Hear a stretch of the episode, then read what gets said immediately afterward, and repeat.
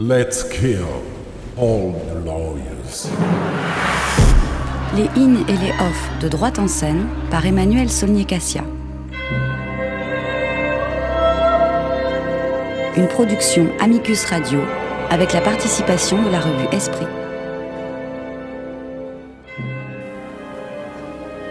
Aujourd'hui, 22 juillet, alors que le IN s'achèvera dans deux jours et que le OFF fermera officiellement ses portes dimanche, Droite en scène remballe casque et micro après ce onzième et dernier podcast de sa grille d'été.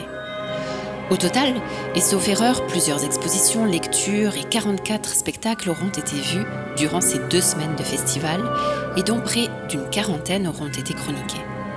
Jusqu'au bout, la thématique de l'Odyssée aura été exploitée dans le IN. Samedi et dimanche, dans le jardin de la maison Jean Villard, l'on pouvait écouter une jolie création mise en scène par Jean-Christophe Dolé et Clotilde Morgièvre avec les jeunes acteurs sélectionnés par le programme des talents Adami. Cette société gérant les droits des artistes-interprètes qui participent ainsi depuis six ans au Festival d'Avignon. Écrits par les comédiens eux-mêmes, les textes sur la thématique de l'exil, à la fois personnel et politique, se sont focalisés plus particulièrement autour du pays aux 17 ou 18 communautés qu'est le Liban. C'était une manifestation très joyeuse et fraîche, en dépit de la gravité des thèmes abordés, sur les séparations créées par les frontières, le surréalisme de certains types de contrôles créés par l'abondance des lois et réglementations, posant aussi de belles questions sur ce que sont notamment l'attente et le retour dans l'exil et dans la vie en général, ce que créent nos imaginaires, où nul n'a accès, ni la police, ni la justice, pour reprendre l'un des textes du début. Aujourd'hui encore, Dernière promenade donc dans le in et dans le off, dont certaines échappées hors Avignon intramuros. Tout d'abord, il faut se rendre jusqu'à Veden pour voir le dernier spectacle dans le in qui joue encore ce soir et demain. Outside de Kirill Serebrennikov est un spectacle qui a été créé quelques jours plus tôt, en son absence, puisque le metteur en scène n'est toujours pas autorisé à sortir du territoire russe, dans la continuité de l'assignation à résidence qu'il a subie pendant près d'un an à l'issue d'un procès l'accusant de détournement de fonds publics. Cette création, préparée en partie au Google Center qu'il dirige et à distance, entend faire du rendez-vous manqué avec le photographe chinois Ren Hang dont une anthologie de son travail avait déjà été publiée chez Taschen en 2017, l'histoire d'un dialogue fantasmé entre deux artistes engagés, homosexuels et désireux de secouer l'ordre établi dans leurs pays respectifs, subissant tous les deux la réprobation morale et la censure officielle. Ren Hang, qui s'est défenestré à l'âge de 29 ans, écrivait des poèmes et surtout photographiait chaque jour les corps de ses amis nus, modèles mis en scène avec des végétaux et dans des poses suggestives que l'artiste lui-même voulait qualifier de pornographiques et non d'érotiques. Elles ne sont vraiment ni l'un ni l'autre, en tout cas dans la transcription théâtrale d'Outside. L'esthétisation visiblement recherchée est assez froide et la provocation qu'elle suppose n'attire aucun départ de spectateurs ni colibé, le public n'étant probablement composé que de spectateurs très avertis et majeurs, l'avertissement ne conseillant le spectacle qu'à partir de 18 ans, en raison de certaines scènes pouvant heurter la sensibilité des plus jeunes, aurait été efficace de ce point de vue. Le spectacle se veut total, c'est-à-dire à la fois narratif et expressif. L'écriture alterne des textes poétiques et des considérations plus didactiques sur la liberté d'expression et la censure, avec la scène dès le début d'une perquisition du FSB qui va immédiatement engager les corps dans des déplacements et poses chorégraphiées. La musique live et la voix de ténor ajoutent un peu de joie dans un univers où la solitude est palpable et rend l'impression générale malaisée. Toute dénonciation des atteintes à la liberté d'expression et des tentatives de censure est salvatrice, mais elle se fait aussi ici accusatrice de la société en général.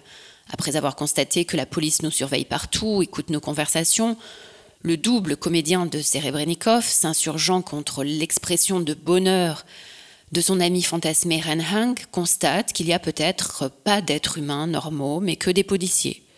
C'est un peu expéditif et peu nourri théoriquement. Il ne suffit pas de citer Platon et son mythe de la caverne, tout comme il ne suffit pas d'exhiber, même de la manière la plus esthétisée qui soit, des corps et leurs parties les plus intimes pour faire acte politique. Après des expérimentations diverses, notamment celle de Yann Fabre, il faut être extrêmement novateur pour apporter quelque chose de nouveau sur ce terrain. Je ressens donc ce spectacle malheureusement comme un rendez-vous manqué, car les intentions initiales étaient intéressantes et certaines scènes resteront marquantes sur le plan photographique. Kirill Serebrennikov est euh, évidemment un grand metteur en scène qui avait sa place à Avignon, s'il avait peut-être seulement pu être présent. Dans le Hof aussi, un déplacement en dehors des remparts est nécessaire pour aller voir Après la neige. Le texte d'Aurélie Namur, qui le met également en scène, nous conduit très vite à nous mettre en situation pas dans la même forme que Guerre et si ça nous arrivait, dont j'ai parlé la semaine dernière, mais dans la même introspection. Un accident nucléaire survient et une famille vit devant nous les premières heures de son déplacement et de son adaptation dans un milieu naturel devenu hostile, projetant sur le plateau ce que pourrait être notre vie dans les heures suivant une catastrophe nucléaire, celle de la solitude des irradiés, devenus dangereux pour l'extérieur, pour eux-mêmes, dont la vie est entièrement encadrée par les pouvoirs publics. L'auteur, metteur en scène, qui a beaucoup travaillé sur la catastrophe de Fukushima, ne la transpose pas pour autant, car le comportement des familles japonaises est très éloigné de celui retranscrit euh, sur le plateau d'une famille typiquement française. L'écriture est essentiellement réaliste, soulignant les contraintes matérielles, notamment quand l'interdiction sur le retour dans la zone déclarée interdite est levée et que l'on apprend que les pouvoirs publics vont raser les logements préfabriqués de repli, arrêter le versement des primes après avoir falsifier les mesures de taux de contamination. La pièce bascule aussi quelques minutes dans la fiction onirique où je vois une influence possible du cinéma de Kurosawa et plus particulièrement de deux de ses courts films réunis sous l'intitulé Rêve, dénonçant par leur fable l'utilisation de l'énergie nucléaire. C'est à la salle La Patinoire de la Manufacture jusqu'au 25 juillet avec un départ en navette depuis la salle principale rue des Écoles à 10h.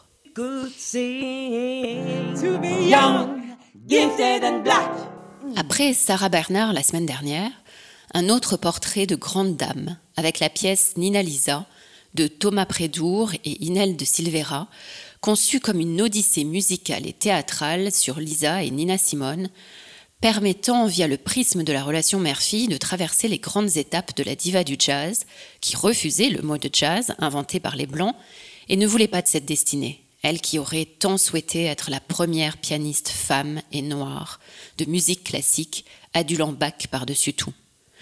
Ce fut sa première expérience concrète de discrimination, cette situation dont on ne sait jamais si elle existe vraiment, pour reprendre les mots qui lui sont prêtés.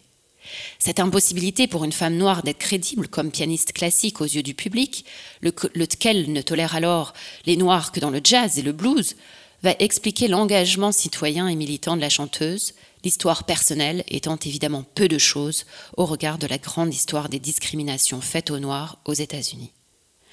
Nina Simone s'occupera moins de sa fille et de son désir de suivre sa voie que de sa carrière et de sa lutte pour l'égalité. À l'appui d'images d'archives sur les premiers assassinats de Noirs par le Ku Klux Klan jusqu'à celui de Martin Luther King, ce sont points levés et références explicites, parfois anachroniques, aux violences policières en France concernant des Noirs, qu'Inel de Silvera alias Nina Simone, raconte le sacrifice de sa vie normale pour les droits civiques dans son pays. Allez écouter les deux magnifiques chanteuses à la chapelle du Verbe incarné, accompagnées par l'excellent pianiste Charles Loss jusqu'au 24 juillet à 21h35. Petite suggestion complémentaire dans la même démarche d'utiliser les relations mère-fille pour revisiter des questions historiques, le dernier cèdre du Liban d'Aïda Asgarzadeh au théâtre des Lucioles. C'est surprenant et émouvant et nous replonge indirectement dans la complexité de cette perle du Moyen-Orient qu'est le Liban. C'est jusqu'au 28 juillet à 18h35.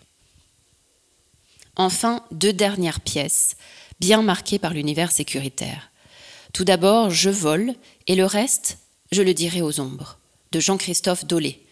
L'auteur-metteur en scène et comédien dont j'ai déjà parlé, puisque c'est lui qui a orchestré le week-end des écrits d'acteurs de la Maison Jean Villard, s'est intéressé à celui qui a été appelé le tueur de Nanterre, Richard Dern, qui le 28 mars 2002 s'est défenestré d'un vasistas au quatrième étage de la brigade criminelle Quai des Orfèvres, où il était en garde à vue et était passé aux aveux le lendemain de son arrestation, après qu'il ait ouvert le feu dans le conseil municipal de Nanterre et tué huit élus. Richard D n'apparaît jamais sur scène, son invisibilité s'ajoute à l'arrêt du temps sur le plateau où sont reconstitués 1h25 durant les éléments déterminants de sa vie tirés de l'enquête qui pourraient permettre d'expliquer le geste de celui qui ne connaîtra jamais de procès.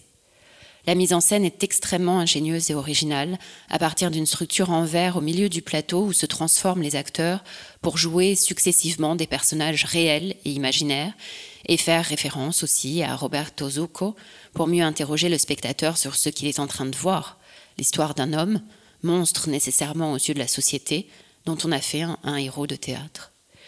C'est jusqu'au 28 juillet au Théâtre des Gémeaux, 10 rue du Vieux Sextier, avec une dernière relâche le 24. En dépit de l'horaire assez matinal, 10 heures pour Avignon, la salle du Dôme de 170 places était complète le jour où je l'ai vue. Je vous conseille donc de réserver. Enfin, un dernier spectacle sur lequel je souhaite insister et qui mérite de jouer à guichet fermé. C'est l'arrestation de Mario Battista, tous les jours jusqu'au 27 à 20h15 dans la petite salle de l'Artéphile.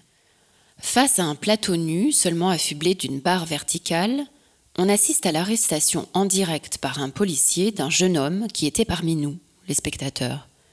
Bien sûr, il nous avait paru un peu suspect à nous aussi, ses oreillettes vissées sur les oreilles, alors que le spectacle allait bientôt commencer. L'ouvreur lui-même lui avait demandé de les enlever, ce qu'il avait fait, mais un peu de mauvaise grâce. Le spectacle avait déjà commencé et personne n'avait pu le soupçonner. Une course-poursuite s'ensuit, avec un autre faux spectateur qui s'avère policier, le flic dans le texte. Le jeune homme est arrêté alors qu'il n'a rien fait, ou en tout cas n'a pas été pris en flagrant délit et n'a rien sur lui.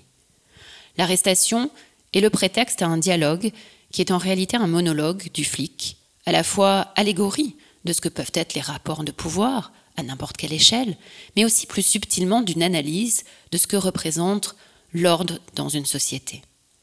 C'est à la fois tragique et bouleversant, absurde et tellement humain. Nous sommes entre deux mondes, dans une langue exceptionnelle, celle de Mario Battista, qui ne ressemble à aucune autre, ironisant sur les procédures judiciaires, disciplinaires, administratives, soulignant le regard sur l'autre qui dit être né en France. Pourtant, on n'est pas pareil, il y a une différence, non? Portraiturant la prison, pardon, la tôle, où il y a des tas de gars comme lui, dans les toilettes, au plafond, sur les murs, qui finissent par s'évader par la porte de la mort, accrochant des cravates au plafond et s'accrochant aux cravates pour pas toucher terre, comme les flics dans les commissariats, des collègues tout usés alors qu'ils sont tout neufs, personnifiant aussi la loi et la justice. Que la justice louche, c'est normal, une justice toute droite et bien foutue, des jambes interminables, la justice, pour attraper les criminels, une belle justice bien roulée, qui n'a pas bouffé depuis des mois, un lion dans sa cage, la justice. Elle boufferait un criminel comme un innocent. La mise en scène minimaliste de Christophe Laluc, qu'il a créée en 2011, mais l'a entièrement retravaillé pour Avignon, sert excellemment bien le texte de Mario Battista qui a été publié aux éditions Les Signes.